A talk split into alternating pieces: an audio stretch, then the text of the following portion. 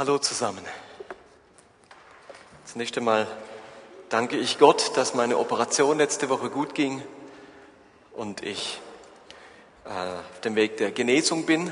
Gleichzeitig bitte ich um Entschuldigung, dass ich heute ein paar Mal während der Predigt sicher meine Nase ganz ungehörig hochziehen werde. Ich habe immer noch ein bisschen Wundflüssigkeit und Blut in der Nase und ich darf sie nicht schneuzen und ich will nicht auf mein Konzept tropfen, also muss ich das immer wieder hochziehen. Und zum Dritten sind der Michel und ich so eine Einheit geworden in den letzten Jahren, dass ihr auf dem Predigtzettel nur noch jetzt lesen werdet, Martin Fischer oder Michel Benz. Also wundert euch nicht. Sie haben uns nicht irgendwie zusammen operiert und nicht aus zwei mach eins. Das ist ein kleines Versehen.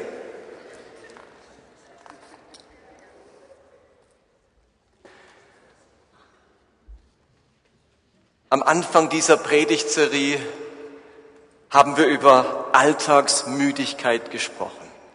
Das Phänomen, das uns unser Alltag überfordert, dass unser Alltag einfach zu viel uns zumutet an Pflichten, an Aufgaben, an Stress und dass man dann in so einer Alltagsmüdigkeit landet. Und haben dann ein paar Wochen darüber gesprochen, wie schafft man es, ein Comeback des Alltags zu erleben. Eines Alltags, in dem man wieder Luft hat, Kapazität hat, Möglichkeiten und Potenzial entfalten kann. Wie gelingt das? Und lasst mich es noch einmal betonen. Unser Comeback von Glaube und Gemeinschaft kann nur gelingen, wenn wir Gott dafür Raum geben in unserem Alltag. Wenn wir also aus der Hektik, Krankheit und aus dem aus der Alltagsmüdigkeit nicht herauskommen, dann wird ein Comeback nicht gelingen. Da können wir noch so darum ringen, wir müssen Platz schaffen in unserem Alltag. Und deswegen haben wir im August mit dieser Serie begonnen, um euch mitzunehmen auf einen Prozess mit der Hoffnung, dass am Ende des Jahres, das sind es noch anderthalb Monate, es uns gelungen ist, und seit August sind es ja vier Monate, es uns gelungen ist, unseren Alltag so umzugestalten, zu Dingen Nein zu sagen, Prioritäten anders zu setzen, damit dann im neuen Jahr Platz entstanden ist für mehr von Gott in unserem Leben, mehr Gemeinschaft in unserem Leben. Und es wäre ja fatal gewesen, wir hätten zwei Wochen vor neun Jahr gesagt, wir wollen ein Comeback und in zwei Wochen legen wir los. Das hätte jeden überfordert. Man kann ja nicht einfach aussteigen aus den Dingen, die man macht. Aber wenn man vier Monate Zeit hatte und jetzt noch mindestens anderthalb Monate, ist unsere Hoffnung groß, dass es uns tatsächlich gelingt, Platz zu schaffen für unseren Glauben.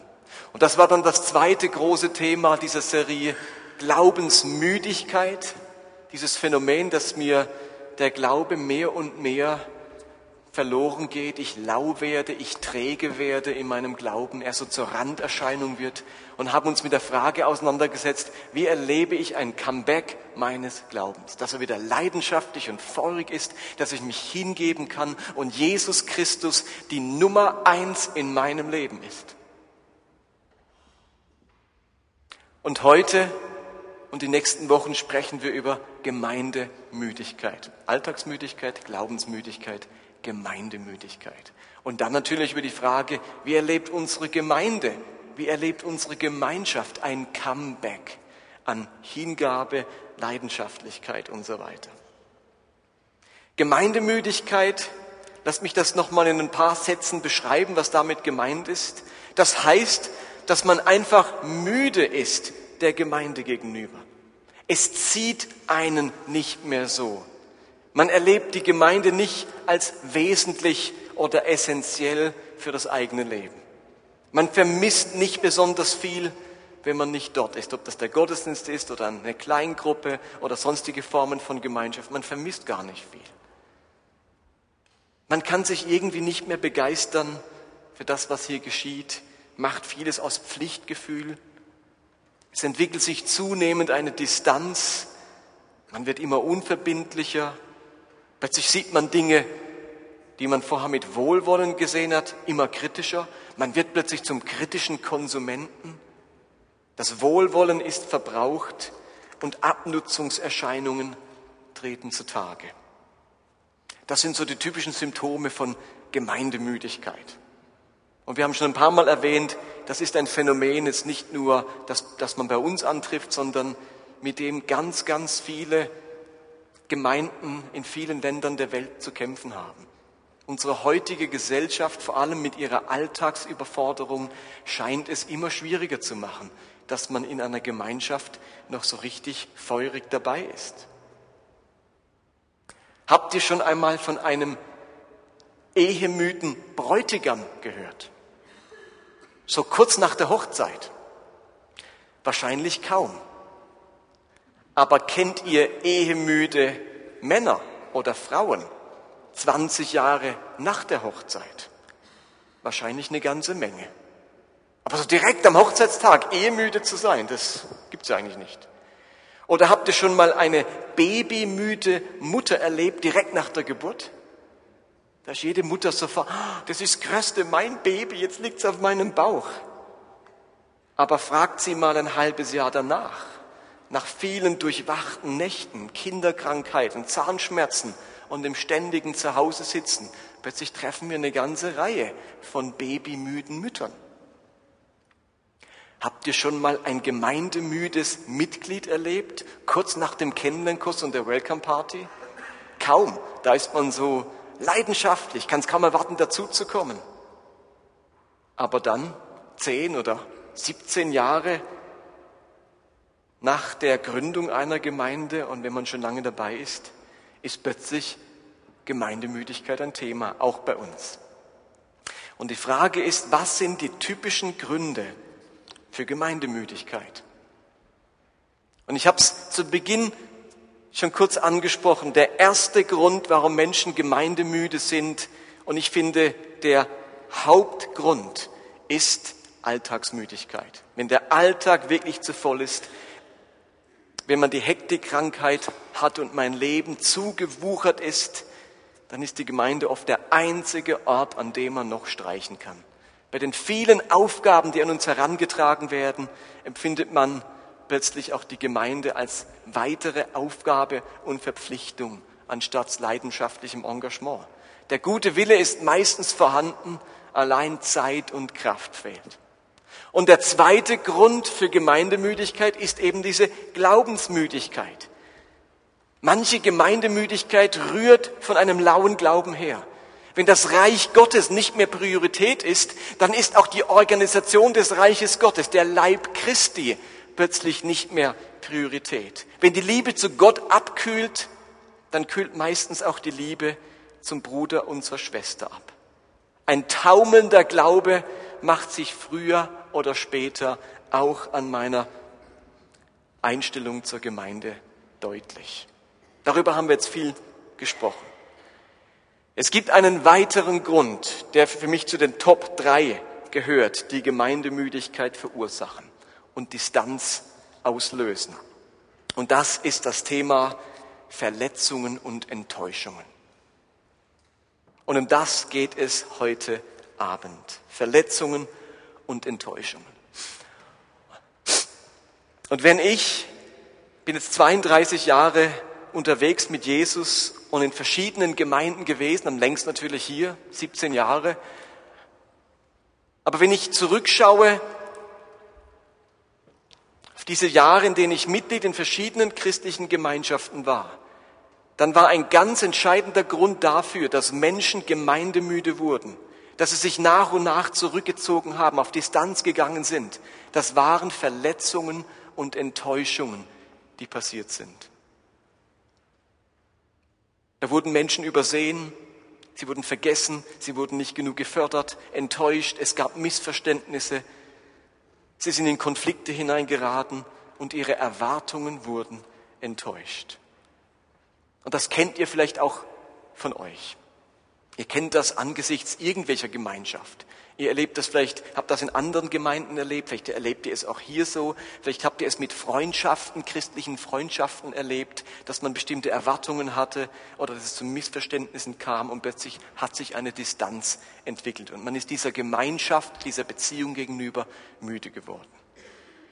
Und die Frage ist, was machen wir, wenn wir spüren, dass ein Teil unserer Zurückhaltung und ein Teil unserer Distanz, die wir vielleicht momentan erleben, als nämlich Verletzungen und Enttäuschungen zugrunde liegen. Wie gehen wir mit enttäuschten Erwartungen und nicht erfüllten Wunschvorstellungen an eine Gemeinschaft um? Habt ihr die Frage gehört? Wie gehe ich mit enttäuschten Erwartungen und nicht erfüllten Wunschvorstellungen, die ich an eine Gemeinschaft habe, um? Das war für mich die wesentliche Frage in der Predigtvorbereitung. Was machen wir? Denn dass das passiert, ist ja ein Fakt. Das werden wir auch nicht ändern können. Ist ja logisch, wenn so viele verschiedene Menschen zusammen sind. Wie gehen wir damit um? Und ich habe dann ganz viele Bücher gewälzt und, und mir Gedanken gemacht und gemerkt, ich könnte jetzt so eine psychologische Predigt halten mit so ein paar psychologischen Tricks, wie man mit Enttäuschung und enttäuschten Erwartungen umgeht. Ich bin aber in der Vorbereitung auf ein anderes einen anderen Lösungsansatz gestoßen, der viel spiritueller ist als psychologisch. Und ich dachte, ich möchte euch heute Abend eine zutiefst geistliche und spirituelle Antwort bringen. Und diese Antwort hat ganz viel mit dem zu tun, was ich über und von dem deutschen Theologen Dietrich Bonhoeffer gelesen habe. Ich habe in den letzten Wochen und Monaten seine neue, die Biografie von ihm gelesen, die neue von Erik Metaxas, ein Riesenschinken, höchst interessant. Und vor allem habe ich einen seiner Klassiker gelesen. Dieses Buch hier, Gemeinsames Leben. Das hat Bonhoeffer 38 geschrieben, in einem Zug durch hat er diese 100 Seiten geschrieben, was er über gemeinsames Leben denkt. Er beschreibt in diesem Buch eben nicht auf psychologische Weise, sondern zutiefst geistig, was christliche Gemeinschaft eigentlich ausmacht und wie man mit Enttäuschungen und mit Erwartungen geistlich umgeht. Mich haben seine Zeilen sehr herausgefordert, weil sie so einen ganz anderen Blickwinkel auf christliche Gemeinschaft werfen, als wir es vielleicht gewohnt sind. Wir sind ja eine sehr moderne Gesellschaft heute. Eine Gesellschaft, die es uns nicht nur gestattet, sondern die es regelrecht von uns verlangt, an alle Dinge Erwartungen zu haben und sich von allem Wunschvorstellungen zu machen. Habt ihr das schon bemerkt?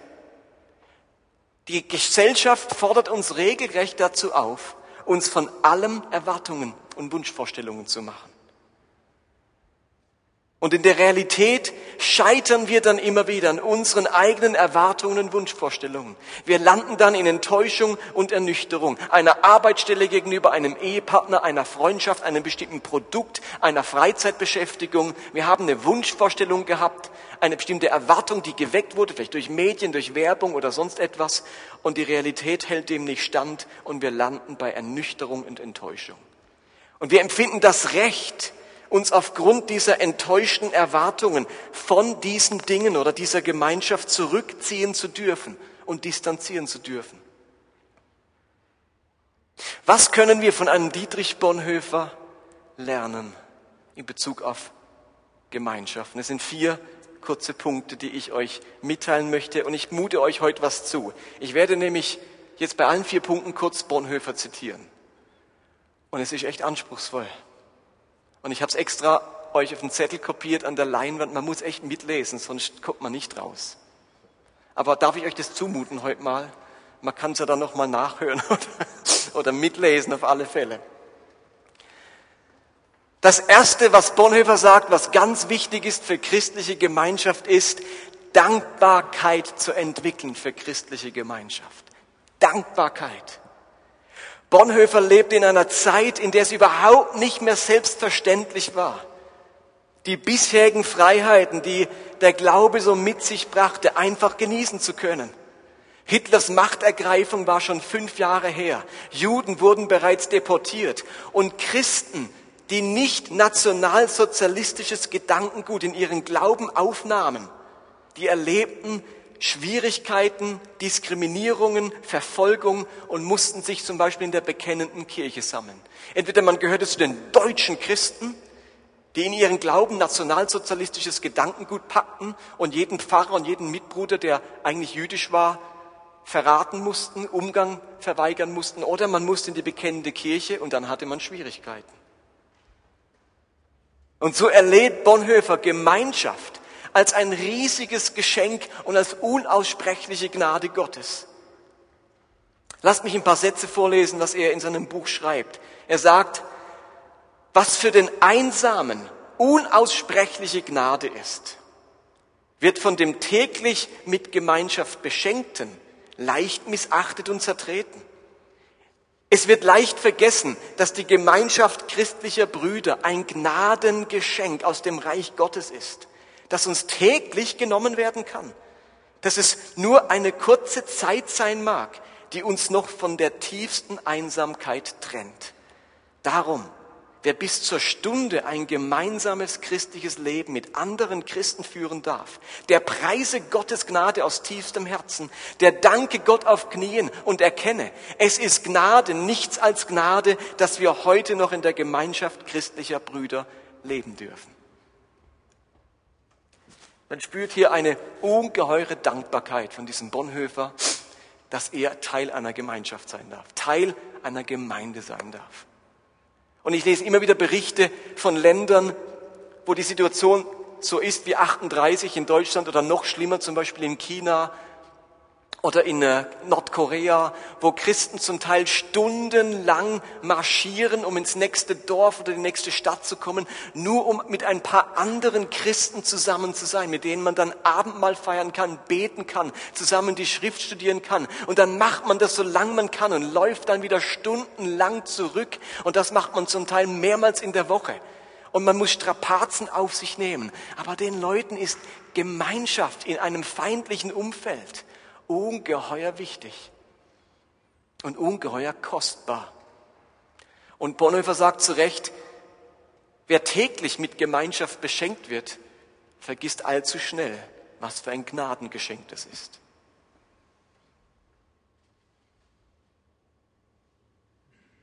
Und ihr kennt das ja auch von anderen Dingen. Wenn sie selbstverständlich sind, fängt man ganz schnell an zu motzen. Wir kennen ja auch vom Essen wie schnell man schneekig wird und denkt, oh, das schmeckt nicht so gut, oh, das Brot ist schon ein bisschen hart und ach, die Wurst, die ist, oder der Käse ist schon ein bisschen älter und was weiß ich. Und plötzlich erlebt man vielleicht eine Situation, wo man ganz wenig zu essen hat, dann sehnt man sich nach einem trockenen Stück Brot, nach irgendetwas zwischen den Zähnen. Also je weniger man davon hat, desto dankbarer wird man für nur ein bisschen davon. Und Bonhoeffer hat 38 erlebt, wie christliche Gemeinschaft immer seltener wird und er war ungeheuer dankbar. Das Zweite, was er rät, wie, mit, wie man mit christlicher Gemeinschaft umgeht, ist, dass wir einander behandeln, wie Gott uns behandelt. Wenn es also um die Frage geht, wie man lernt, Teil solch einer Gemeinschaft, zu einer kostbaren Gemeinschaft zu sein, dann vergleicht Bonhoeffer das ganz stark mit dem Umgang, den Gott mit uns pflegt. Die Quintessenz seiner Aussage ist, geh du mit deinem Bruder und deiner Schwester so um, wie Gott mit dir umgeht. Und er schreibt, als Gott uns barmherzig wurde, als er uns Jesus Christus als Bruder offenbarte, als er uns das Herz durch seine Liebe abgewann, da begann zu gleicher Zeit der Unterricht in der brüderlichen Liebe. Als wir gläubig wurden und Gott uns beschenkt hat mit seinem Reich, mit seiner Liebe, da sollten wir nicht nur das alles genießen, da begann der Unterricht. War Gott uns barmherzig, so lernten wir zugleich die Barmherzigkeit mit unseren Brüdern.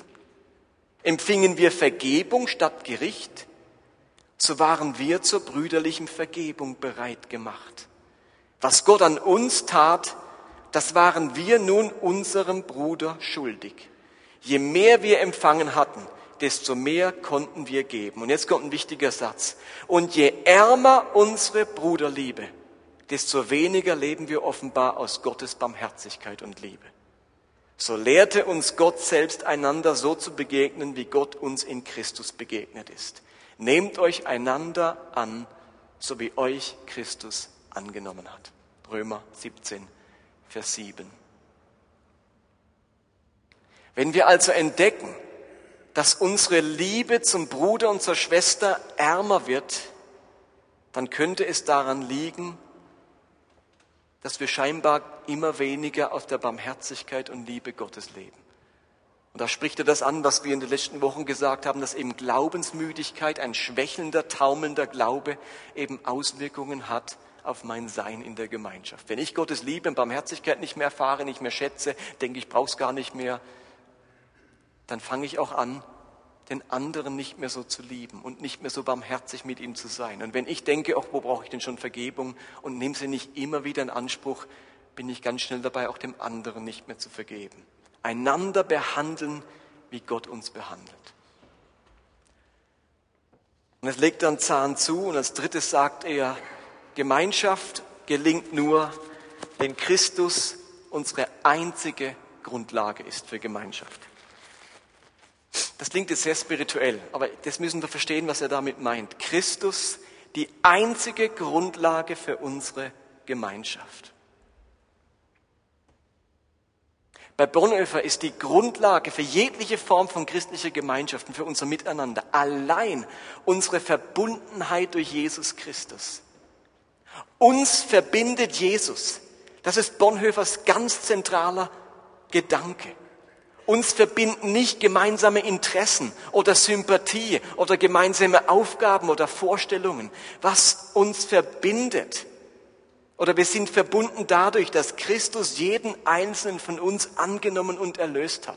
Ihr Lieben, das macht den großen Unterschied aus zwischen unserer Gemeinschaft und einer weltlichen Gemeinschaft. Versteht ihr, wir sind so drauf getrimmt von unserer Erziehung, von unserer Gesellschaft, dass Gemeinschaft mit dem stattfindet, dem ich ähnlich bin, der mir sympathisch ist, der nett zu mir ist, der offen für mich ist, an dem ich irgendetwas finde, das mich veranlasst, mich auf ihn einzulassen. Das sind wir gewohnt. Und in der Welt funktioniert es dann so, wenn die Person das verliert, jetzt ist sie mir nicht mehr sympathisch oder es hat sie irgendwas falsch gemacht, dann wird auch Gemeinschaft ganz schnell wieder aufgelöst. Also in der Welt ist die Basis für Gemeinschaft Gemeinsamkeiten, Sympathie, Dinge, die man aneinander liebenswert findet. Und dann finde ich was Liebenswertes und dann ist der andere eben wert, geliebt zu werden. Und dann so funktioniert dann Gemeinschaft. Und wenn der das Liebenswerte nicht mehr hat oder nicht mehr so ausgeprägt hat oder ich auf die Schattenseiten stoße, dann verliert sich diese Gemeinschaft. Und Bonhoeffer sagt, so darf es doch bei uns nicht sein. Wir sind doch nicht verbunden, weil wir uns sympathisch sind, weil wir so liebenswert sind, weil wir so toll sind.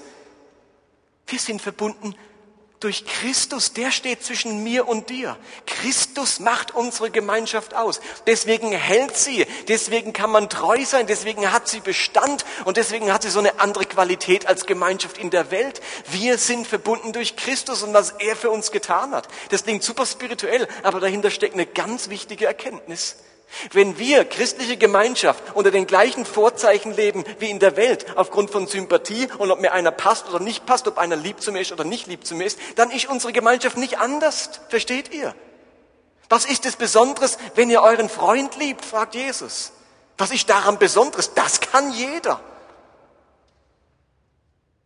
Wir sind verbunden. Nicht, weil wir Masochisten sind und denken, ich mag gerade den Unangenehmen, ich finde es gerade sympathisch, wenn einer blöd ist. Das ist ja auch nicht. Wir sind miteinander verbunden, weil Christus zwischen uns steht, weil dein Herr Christus ist und weil mein Herr Christus ist, weil wir zu einer Familie gehören durch Christus. Ich bin dein Bruder und du bist meine Schwester. Christus verbindet uns. Das gibt aller Gemeinschaft eine andere Bedeutung und einen anderen Stellenwert. Kommt ein bisschen nach, was Bonhoeffer damit meint? Hallo, seid ihr noch da?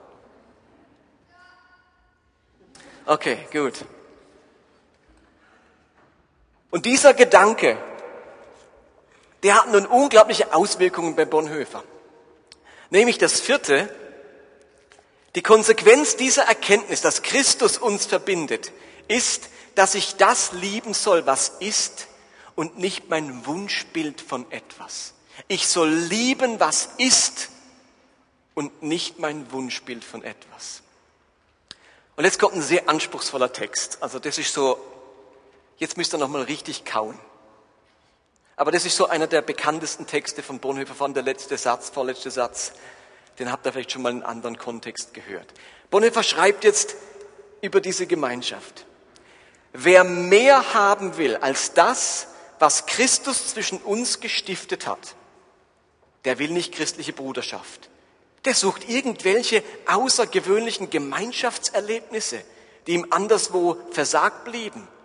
Der trägt in die christliche Bruderschaft unklare und unreine Wünsche hinein. Wer macht das? Wer mehr will, als durch Christus verbunden zu sein.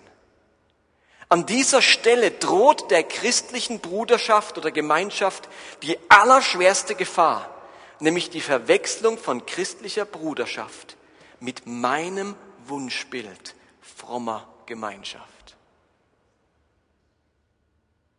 Unzählige Male ist eine ganze christliche Gemeinschaft daran zerbrochen, dass sie aus einem Wunschbild heraus lebte. Gerade der Christ, der zum ersten Mal in eine christliche Lebensgemeinschaft gestellt ist, wie oft äh, wird oft ein bestimmtes Bild von der Art des christlichen Zusammenlebens mitbringen. Verstanden? Also gerade der, der das erste Mal in eine Gemeinschaft kommt, der kommt mit ganz bestimmten Wunschbildern, Vorstellungen an diese Gemeinschaft. Ob du das erste Mal überhaupt in eine Gemeinde gehst, oder ob du das erste Mal in die Vineyard kommst oder das erste Mal in einen Hauskreis. Wenn man das erste Mal wohin geht, hat man ja ganz bestimmte Vorstellungen, ein Bild von der Art dieses christlichen Zusammenlebens. Und jetzt sagt Bonhoeffer, es ist aber Gottes Gnade, die alle derartigen Träume rasch zum Scheitern bringt. Die große Enttäuschung über die anderen, über die Christen im Allgemeinen, muss uns überwältigen, wenn Gott uns zur Erkenntnis echter christlicher Gemeinschaft führen will. Also er sagt, wir müssen alle enttäuscht werden. Es, die große Enttäuschung übereinander, die ist gut so, wenn wir zu echter Gemeinschaft kommen wollen. Erkenntnis äh, führen will. Erst die Gemeinschaft, die in die große Enttäuschung hineingerät, mit all ihren unerfreulichen und bösen Erscheinungen, fängt an zu sein, was sie vor Gott sein soll. Je früher die Stunde dieser Enttäuschung über den Einzelnen oder über die Gemeinschaft kommt, desto besser für beide. Jedes menschliche Wunschbild, das in die christliche Gemeinschaft mit eingebracht wird, hindert die echte Gemeinschaft und muss zerbrochen werden, damit die echte Gemeinschaft leben kann. Und jetzt der wichtige Satz. Wer seinen Traum von einer christlichen Gemeinschaft mehr liebt als die christliche Gemeinschaft selbst, der wird zum Zerstörer jeder christlichen Gemeinschaft. Und ob er es persönlich noch so ehrlich, noch so ernsthaft und hingegeben meinte. Wie war das? wer seinen Traum von christlicher Gemeinschaft mehr liebt als die christliche Gemeinschaft selbst, der wird zum Zerstörer jeder christlichen Gemeinschaft. Dieser Satz hat mich sehr herausgefordert. Und ich habe mich gefragt, was suche ich hier? Warum bin ich hier? Warum bleibe ich hier?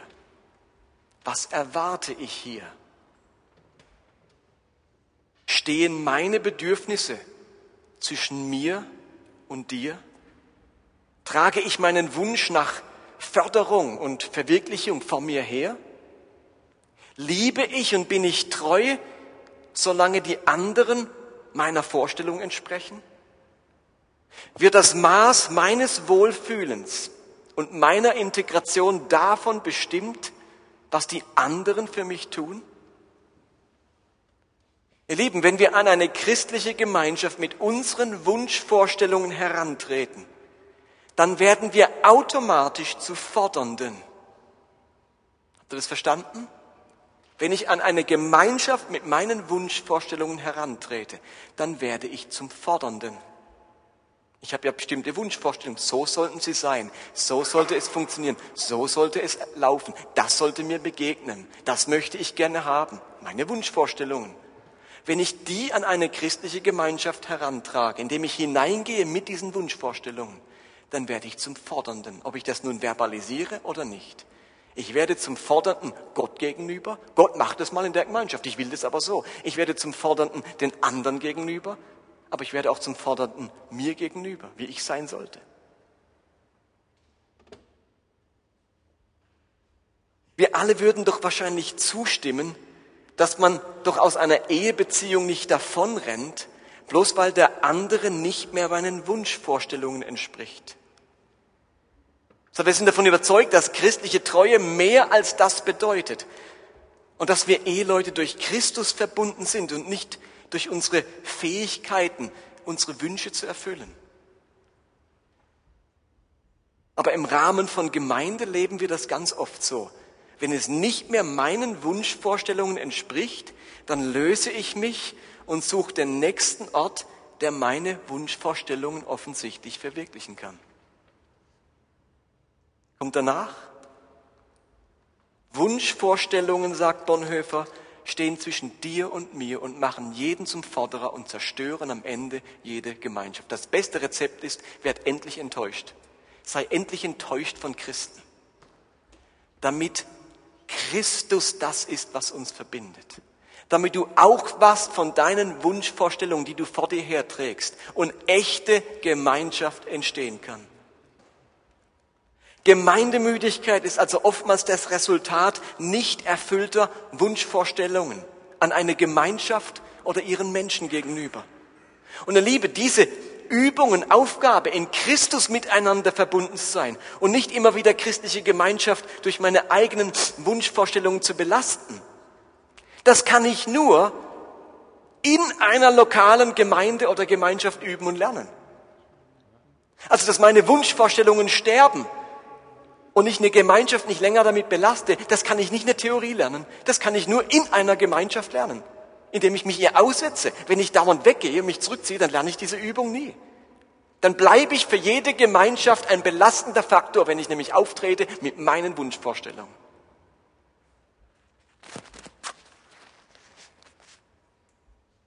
Das kann man nicht am unsichtbaren Leib Christi lernen. Das kann man nicht lernen, wenn man nicht mehr in die Gemeinschaft geht. Echte christliche Gemeinschaft gelingt nur, wenn Christus die Mitte unseres Lebens ist. Und wenn ich mein Glück und meine Erfüllung von ihm allein erwarte. Wenn ich meine eigenen Wunschvorstellungen immer wieder mit Gottes Vorstellungen abgleiche. Wenn ich mit den anderen über Christus verbunden bin und nicht, nicht über seine Anständigkeit oder seine sympathische Art. Und ihr Lieben, der Weg zu unserem Gemeinde-Comeback darf nicht lauten, dass wir in Zukunft alles besser machen, alles spannender, alles inspirierender und sich alle viel mehr Mühe miteinander geben. Das ist nicht der Weg zum Comeback, versteht ihr? Wisst ihr warum? Weil wir daran scheitern werden, früher oder später. Solange ich dabei bin, auf alle Fälle. Wir müssen abhängiger werden, viel abhängiger werden von Christus und dem, was er für uns getan hat. Nicht Anspruchsteller an eine Gemeinschaft, sondern Diener in dieser Gemeinschaft, weil Christus uns verbindet.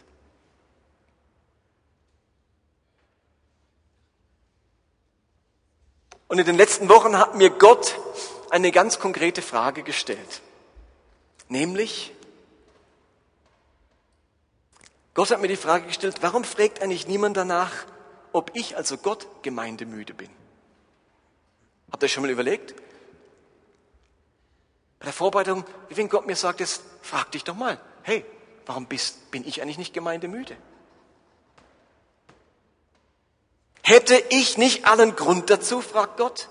Angefangen bei der allerersten Gemeinschaft von Adam und Eva, über Abraham und seine Sippe, über das widerspenstige Volk Israel, über die lauwarmen Gemeinden im Neuen Testament, über die ganze Kirchengeschichte mit seinen Hexenverbrennungen, Kreuzzügen, mit seiner liberalen Theologie und so weiter, hätte Gott nicht allen Grund, gemeindemüde zu sein? Hallo? Mal ganz ehrlich, hätte er nicht allen Grund zu sagen, ich habe so die Schnauze voll von menschlicher Gemeinschaft? Wisst ihr, was Gottes Geheimnis ist? Wisst ihr, warum Gott nicht gemeindemüde ist? Gemeinschaftsmüde nach so viel tausend Jahren. Gott ist es gelungen, das zu lieben, was ist und nicht das, was sein sollte. Habt ihr das gehört? Gott ist es gelungen zu lieben, was ist und nicht was sein sollte. Gott liebt dich persönlich, so wie du bist. Wusstet ihr, dass Gott nicht in seine Wunschvorstellung von dir verliebt ist, die er sich immer vorstellt, wenn er an dich denkt? Manchmal geht es uns doch genauso. Wir haben den Eindruck, Gott liebt mich, weil er immer zwischen sich und mich das Idealbild von mir einblendet, das er halt sehen kann in seiner Allmacht. Und in Wirklichkeit liebt Gott sein Wunschbild, sein Idealbild von mir. In das ist er verliebt. Und diese Liebe geht irgendwie weiter bis zu mir, weil eigentlich liebt er sein Wunschbild von mir. Nicht so das, was ich bin. So im Sinne von, wenn ich daran denke, was alles in diesem Menschen steckt und was aus ihm werden kann, dann entbrennt mein Herz für ihn. Nein. Obwohl Gott einen Traum für dein Leben hat, liebt er dich heute und jetzt so, wie du bist. Ihr Lieben, das ist das Evangelium. Genau das ist die gute Nachricht, die Jesus den Menschen von Gott überbracht hat. Er liebt dich so, wie du bist. Das Wunschbild, das Idealbild von dir lieben, das kann jeder Gott. Das ist nun wirklich nicht schwer. Das kann jeder Gott. Das Evangelium ist doch grad, dass dieser Gott dich liebt, so wie du bist. Alle anderen Götter lieben ein Bild von dir, das du werden kannst. Und wir machen uns ein Bild von dem Gott. Das ist Evangelium pur. Dieser Gott liebt dich, wie du bist. Er liebt nicht das, was du vorhast zu werden. Das ist nicht Evangelium. Das ist Verdienst. Versteht ihr? Dann habe ich mir es ja verdient, dass er mich liebt. Jetzt ist er anständig. Na, jetzt ist aber was aus ihm geworden. Jetzt ist er aber ein guter Jünger. Jetzt liebe ich ihn. Das ist ja nicht Evangelium, das ist Religion, wie wir sie tausendfach auf der Welt erleben. Gott liebt, was ist. Das ist Evangelium.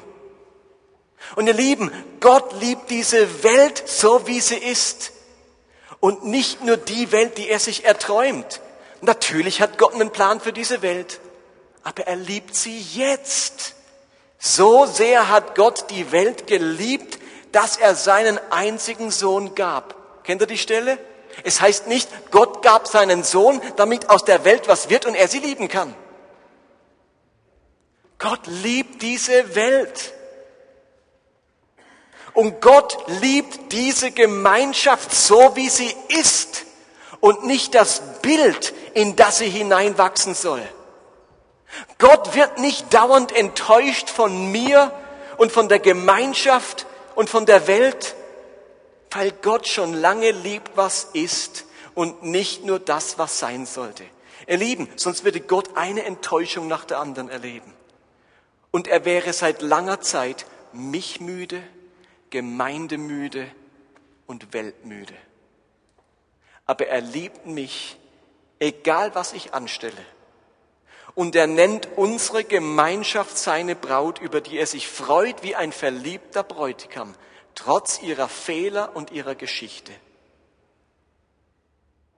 Sollte das nicht ein Modell für unsere christliche Gemeinschaft sein? Natürlich sollen wir einen Traum von Gemeinde haben. Natürlich sollen wir eine Vision haben. Natürlich sollen wir uns Gemeinde in Bestform ausmalen. Aber es ist unsere geistliche Aufgabe zu lieben, was ist und nicht auf Distanz zu bleiben, bis es ist, wie es sein sollte. Hallo? Habt ihr das gehört? Natürlich haben wir einen Traum von dieser Gemeinschaft, aber wir lieben, was ist und bleiben nicht auf Distanz, bis es ist, wie es sein sollte. Kann ich träumen von einer Gemeinschaft, die die Welt verändert und sie jetzt schon lieben, wie sie ist? Kann ich das dringend notwendig, die dringend notwendige Veränderung im Leben meines Bruders herbeisehnen und ihn trotzdem lieben, wie er ist? Kann ich mir ein Bild von der Welt machen, wie sie aussieht, wenn Gottes Reich kommt und sie trotzdem in ihrer Niedrigkeit und Gottlosigkeit und Bedürftigkeit lieben? Gott kann das.